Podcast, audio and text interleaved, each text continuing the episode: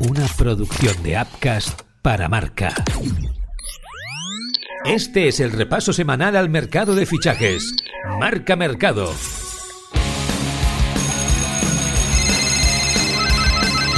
Marca Mercado con Joan Prats y Diego Picó. ¿Qué tal? Muy buenas y bienvenidos a Marca Mercado. Se acabó el Mundial, llegó la Copa a las puertas de retomar la liga, el mercado invernal calienta motores y los nombres de jugadores empiezan a volar ya por los aires como naipes. ¿Cómo estás, Diego? Hola, Joan, ¿qué tal? Ya escucho tu voz mucho mejor, ¿eh? ya te veo mucho más eh, recuperado. El Mundial cerró sus puertas y muchos de los que han participado ahora son noticia. Como era de esperar, eh, a las necesidades de los clubes se unen ahora los intereses de los jugadores internacionales que han estado en el ojo del huracán. Enero llega como un rayo. Pues venga, vamos a comentar cómo está el panorama a 23 de diciembre aquí, en Marca Mercado.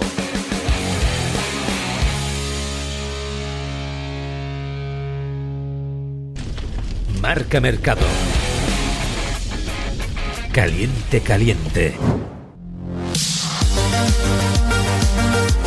No es una prioridad para reforzar al Real Madrid porque el equipo cuenta ya con tres centrales, pero los blancos valoran distintas incorporaciones y una de ellas es la de Josko Guardiol, una de las estrellas emergentes del Mundial de Qatar. El central de 20 años que llegó al Leipzig la pasada temporada deslumbrado tanto dentro del Mundial como también fuera, y es que en verano el defensor croata ya estuvo en el punto de mira del Chelsea, que actualmente es el principal rival del Real Madrid en la puja por su fichaje. Diego, seguramente un deseo real para los de Ancelotti, ¿no? El croata Guardiol sin duda es el jugador del futuro, el central del futuro. Un futbolista con físico, con calidad, con capacidad de sacar el balón jugado desde atrás y eh, con un mercado espectacular. Eh, ahora mismo el Lievitz se está frotando las manos. Hay pelea entre los grandes. El último entral ha sido el Real Madrid. No es que haya hecho una oferta, ni que presente eh, eh, un, documento escrito para llevarse al futbolista, al, central. Pero sí que es verdad que el Real Madrid tiene al jugador súper monitorizado, lo tiene en su ojo del huracán y va a tener que competir con Manchester City y con Chelsea para llevarse al futbolista. De momento en Alemania hablan de que este futbolista va a superar los 100 millones de euros de traspasos y que va a acabar con el récord que tiene Delit en ese traspaso multimillonario que se cerró entre la Juventus y el Bayern de Múnich. Veremos si el Madrid es capaz de entrar en esa pelea de verdad. ¿Tiene sentido este fichaje para los blancos? Valora la posibilidad nuestro compañero en Radio Marca, Rafa Sauquillo. Me parece normal que el Madrid se haya fijado en Guardiol porque el central de Croacia ha hecho una gran Copa del Mundo, aunque salga en la foto el tercer gol de las semifinales frente a Argentina. Sí, ¿quién no iba a acabar retratado ante semejante nivel de Leo Messi? Pero el central de Leipzig ha demostrado ser una de las revelaciones de este Mundial y es lógico que el Real Madrid se fije en él como también que lo pretendan Chelsea y City.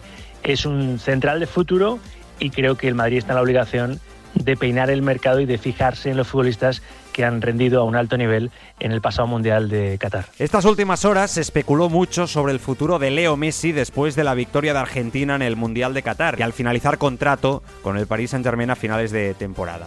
Hasta desde el Barcelona se llegó a afirmar que el presidente Laporta tenía un plan en marcha para recuperar al crack para los azulgranas.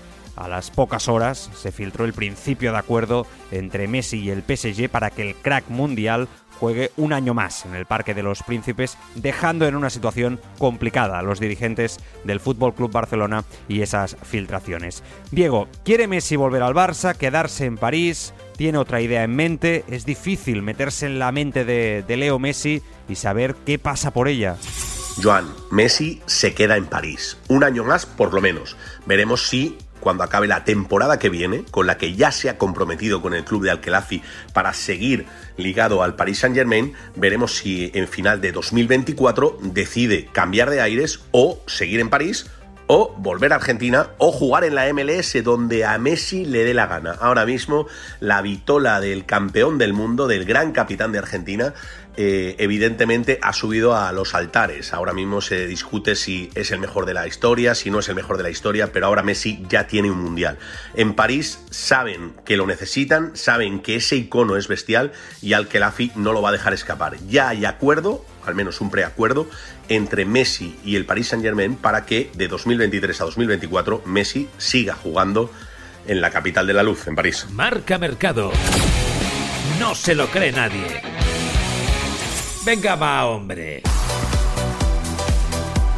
Tal como se ha conocido esta semana, Florentino Pérez y su cúpula han reactivado el interés en Kylian Mbappé. La intención de llevarlo a sus filas es tan seria que en Valdebebas estarían dispuestos a dar el golpe más grande de la historia del mundo del fútbol. Según la Gazeta de lo Sport, el Madrid está preparando un montante cercano, espero que estéis sentados, a los mil millones de euros para quedarse al futbolista del PSG asumiendo su contrato y pagando un traspaso. Los números del fichaje que da el medio italiano son mareantes. 630 millones de euros del contrato que unen al francés con el PSG sumados a 486 millones de plus por el fichaje. Diego, ¿está dispuesto Florentino no solo a este gasto, a esta opción de mercado, sino a que lo puedan volver a dejar en evidencia? Pues con Mbappé vamos a ver más de lo mismo y más de lo mismo y más de lo mismo y otra vez más de lo mismo, ¿no?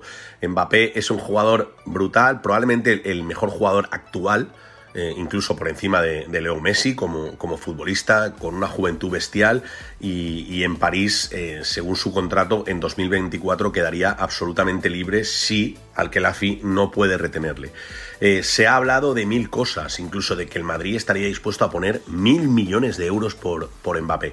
Yo creo que eh, esa situación no existe, que es más una, situación de mercado, una, eh, una carambola, un triple, como, como decimos en el, en, el, en el ambiente del mercado de fichajes, pero que evidentemente el Madrid no va a hacer ese esfuerzo por Mbappé. Uno, porque no está dispuesto y otro, porque no puede gastarse mil millones de euros en un, en un futbolista. Además, creo que con Florentino no acabó demasiado bien y si Florentino pone la cruz, la pone. Marca Mercado. Nos ha dejado flipados.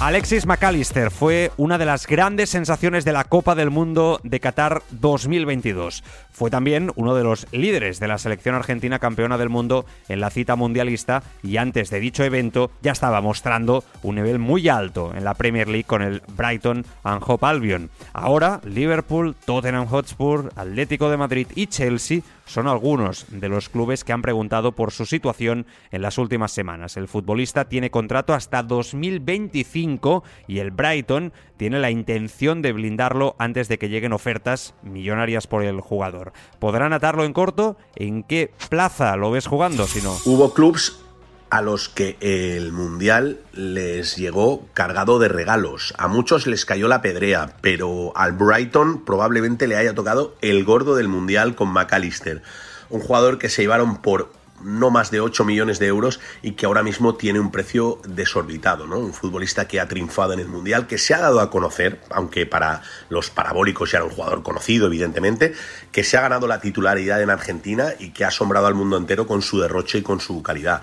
Pertenece al Brighton, equipo que vendió a Cucurella por 65 millones de euros este verano al Chelsea y está dispuesto a escuchar ofertas. Acaba contrato en 2025, con lo que aún tiene margen de maniobra el club inglés, pero estoy convencido de que en la Premier va a haber auténtica revolución por intentar fichar a este jugador. Y ojo, no le quitemos de vista la opción al Atlético de Madrid, que quiere vender, quiere vender jugadores y si recupera dinero puede estar muy interesado en McAllister. Por otra parte, Manuel Neuer ha sido noticia recientemente ya que el veterano portero de 36 años se ha roto la pierna esquiando, como es conocido ya por todos. Así que, como el Bayern de Múnich tiene cedido a Alexander Nubel al Mónaco, de no repescar a este guardameta, el Bayern podría presentar una oferta al Sevilla por Yasin Bonú.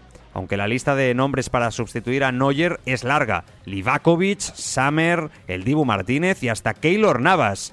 Vamos a ver cómo se acaba resolviendo el tema de la portería. Una de las grandes dudas de este mercado va a ser quién ocupe la portería del Bayern Múnich. Neuer es el titular indiscutible, pero cometió una imprudencia al acabar el Mundial. Se fue a esquiar y se fracturó una pierna. Absolutamente innecesario. Eso ha provocado un revuelo absoluto en el mercado viendo qué jugador, qué portero puede ir a cubrir esa baja. Se ha hablado del Dibu Martínez o del propio Livakovic, dos de los hombres que más disfrutaron y que mejor jugaron en el Mundial de Sudáfrica. Aparece también la opción de Keylor Navas, que no juega minuto alguno en el Paris Saint-Germain. Sin duda es uno de esos puestos a los que todo el mundo quiere acceder. Ser el portero del Bayern Múnich y tener opciones de ganar la Champions no le pasa a cualquiera. Marca Mercado. Está hecho.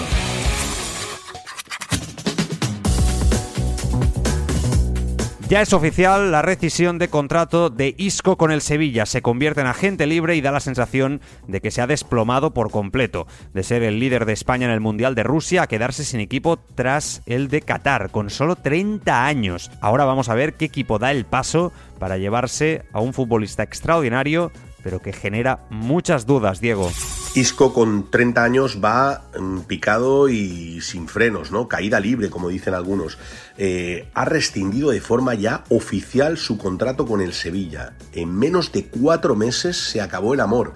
Es verdad que Monchi y él tuvieron una discusión durísima no hace demasiado y ahí se ha terminado la etapa del malagueño en el club sevillano ahora mismo es agente libre y tiene 30 años, ¿eh? De la cabeza. Eh, Isco no está para retirar. Si se cuida y entrena, es un jugador muy aprovechable durante los próximos cuatro años.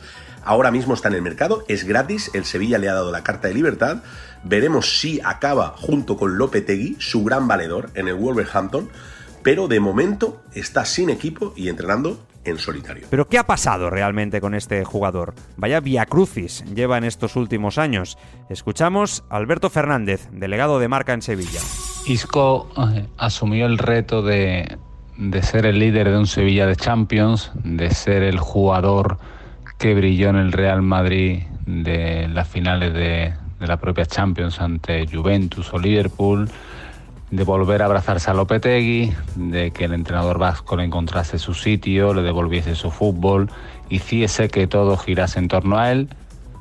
Pero eh, a veces en la vida y a veces en el deporte no todo sale como uno espera. Y en este caso Isco vio como a mitad de temporada o a mitad de, inicio de temporada en septiembre echaban al entrenador que había confiado tanto en él, como ya no todo giraba en torno a su figura, como volvía a revivir ciertos fantasmas de, sus últimos años en el Madrid, la complicación de tener que tirar ciertamente del carro de un equipo muy alejado de los objetivos que tenía puesto en mente, tanto individuales él como, como grupales.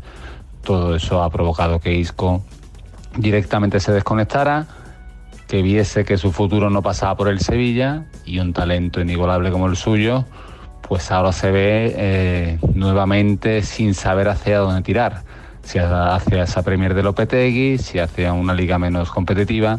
Al final, Isco con 30 años será lo que Isco quiera ser. Pero es evidente que el contexto actual del fútbol no le acompaña a sus cualidades y que él tiene que hacer un esfuerzo doblemente gigante para volver a ser un jugador que destaque realmente en el fútbol de élite. Marca Mercado. El culebrón eterno. Uno de los clásicos de los últimos 30 años en el mundo del fútbol es Louis van Gaal, que había anunciado su retirada de los banquillos tras dejar la selección de Países Bajos. Después de Qatar, el técnico se tomó un tiempo para definir su futuro. La primera propuesta que recibió fue la de Bélgica, que le busca reemplazo a Roberto Martínez después de haber quedado eliminado en la fase de grupos del Mundial. Pero en un acto celebrado en Ámsterdam, el técnico ha asegurado que si le llama Portugal, sí que les va a escuchar. Portugal quería a Mourinho, pero la Roma no está por la labor de dejarle marchar, ya que tiene contrato hasta 2024. Diego, vamos a ver qué pasa con Luis Van Gaal. ¿Conseguirá Luis entrenar por fin a Cristiano Ronaldo, que parece que es uno de sus deseos desde hace muchísimo tiempo? El caso de Luis Van Gaal es más que significativo. El técnico holandés que ha dejado la selección de Países Bajos tras el Mundial y caer el, eliminado quizás antes de tiempo eh, contra Argentina en la, en la tanda de penaltis, eso sí, eh, es una de las opciones que se baraja en Portugal para sustituir a Fernando Santos, que también eh, fue destituido después de la, de la actuación de Portugal y también caer eh, contra Marruecos en el Mundial. Luis Vangal estaba dispuesto a retirarse, pero tiene buena relación con la, con la Federación Portuguesa, de hecho tiene una casa en el Algarve y está dispuesto a hacer un esfuerzo si le llaman. Aunque la gran noticia es que el día 26 de diciembre Mourinho y el presidente de la Federación Portuguesa se van a ver en Lisboa. Veremos si la Roma al final le deja a Mourinho compaginar ser seleccionador de Portugal con entrenar a la Roma. Parece complicado porque tiene contrato hasta 2024, pero con Mourinho nunca se sabe. Sobre su futuro hemos hablado con nuestro compañero Alberto Rubio. Todo parecía indicar que Qatar 2022 iba a ser el punto y final de la carrera como entrenador de Luis Van Gaal. De hecho, el propio técnico dijo considerarse oficialmente retirado, pero ha abierto la puerta a seguir entrenando, a seguir dirigiendo. Eso sí, su futuro estaría más ligado a seguir en el fútbol de selecciones que al día a día de los clubes. Su nombre, es más, ya ha sonado para selecciones tan apetitosas como Portugal o Bélgica y Luis Vangal ha dicho que atendería esas llamadas y escucharía las ofertas. Desde luego, ojalá que Vangal siga dirigiendo porque su última pincelada en un mundial o su penúltima fue una auténtica obra de arte con esa jugada de estrategia que acabó en el eh, segundo gol en el 2-2 de Berjos contra Argentina y acabó forzando la, la prórroga. Una pena que se despidiera en la tanda de penaltis. Queremos seguir viendo entrenar a Luis Vangal. Marca Mercado. Qué viejos somos. Recordar el paso de Juan Román Riquelme por el Villarreal seguramente nos traslade inmediatamente a aquel penalti fallado ante el Arsenal en semifinales de Champions League. El argentino y toda la ciudad estuvieron a 11 metros de la gloria. Pero muchos han olvidado que aquel Riquelme que estuvo cuatro años en el Madrigal estuvo primero cedido por el Barça dos temporadas y después fue traspasado por alrededor de 10 millones de euros. Un fichaje histórico para un club que llevaba tan poco tiempo en primera división como el Villarreal y que recuerda así a alguien cercano al jugador, el compañero en marca Juan Castro. Lo que recuerdo del fichaje de Juan Román es que en aquel momento era un fichaje más bien a la baja, en el sentido de que venía una estrella, venía el Villarreal, que era un equipo en formación todavía, no es el Villarreal de ahora ya hecho, pero venía un uh, fichaje a la baja porque venía de no jugar en el Barça, o al menos de no jugar mucho, de no jugar en su puesto, por lo tanto no era el Juan Román Riquelme que ahora podemos suponer, ni el Juan Román Riquelme que llegó al Barça, ni el Juan Román Riquelme que salió del Villarreal. Era un fichaje arriesgado en ese sentido aunque los Roech y Llaneza, que en paz descanse, tuvieron siempre la convicción de que con Juan Román iba a vertebrar el juego del equipo e iba a transformarse en un nuevo Villarreal a través de sus botas y así lo consiguió, siendo yo creo el mejor jugador en la historia del Villarreal. Y eh, más allá de protagonizar aquel penalti, evidentemente se llegó a aquel penalti gracias, entre otros, a él. Y yo he estado alguna vez con Juan Román en, el, eh, en Villarreal, la propia ciudad, y la verdad es que la idolatría que hay por él es espectacular. Riquelme estuvo hasta 2007 en el Villarreal, aunque aquel penalti marcó un antes y un después. Santi Vila era corresponsal del submarino amarillo en el periódico Las Provincias de Valencia y alguien muy bien relacionado por aquella época con el club. El fichaje de Juan Román Riquelme en el Villarreal tuvo mucha expectación. Valde era un jugador de los más catalogados en el fútbol mundial, especialmente en Sudamérica, y tras su paso por el Barcelona, yo recuerdo que en verano del 2003 el Villarreal negoció con el conjunto culé la cesión por dos temporadas de Juan Román Riquelme. Juan Román Riquelme llegó al Villarreal en calidad de cedido y en estas dos temporadas, efectivamente, pues imaginaros, aquí en Villarreal se hablaba de un fichaje de Riquelme como años anteriores, que también montó una gran expectación un fichaje del matador Martín Palermo. El paso de Riquelme por el Villarreal, aparte de esta expectación lógica que acarreó su fichaje, fue en el plano deportivo las dos primeras temporadas excelentes en una de estas últimas temporadas hubo un desencuentro entre Juan Román Riquelme y el presidente Fernando Roch y no salió muy bien parado el argentino, el astro argentino, que tuvo que hacer las maletas y marcharse primero cedido al Boca Juniors y después ya traspasado. Por tanto, diríamos que el paso de Juan Román Riquelme en el Villarreal tuvo luces y sombras primeras temporadas en la que fue prácticamente el líder del equipo y después tal vez su carácter un poco introvertido, pues acarreó su salida no por la puerta grande del equipo amarillo. 2007 supuso el último año de Juan Román Riquelme en el Villarreal. Su pase a Boca se cerró por tan solo un millón y medio de euros tras la cesión lo que podía haber sido una de las mejores historias del fútbol español a principios de siglo, se quedó en tan solo un buen recuerdo, una carrera dividida por un penalti. Y hasta aquí el marca mercado de esta semana. Como veis, seguimos a tope con el mercado de fichajes y la próxima semana, la última del año y aún con el mercado cerrado, promete muchos más titulares, muchos, muchos más rumores. Así pues, nos escuchamos el próximo día 30. Hasta entonces, sed felices.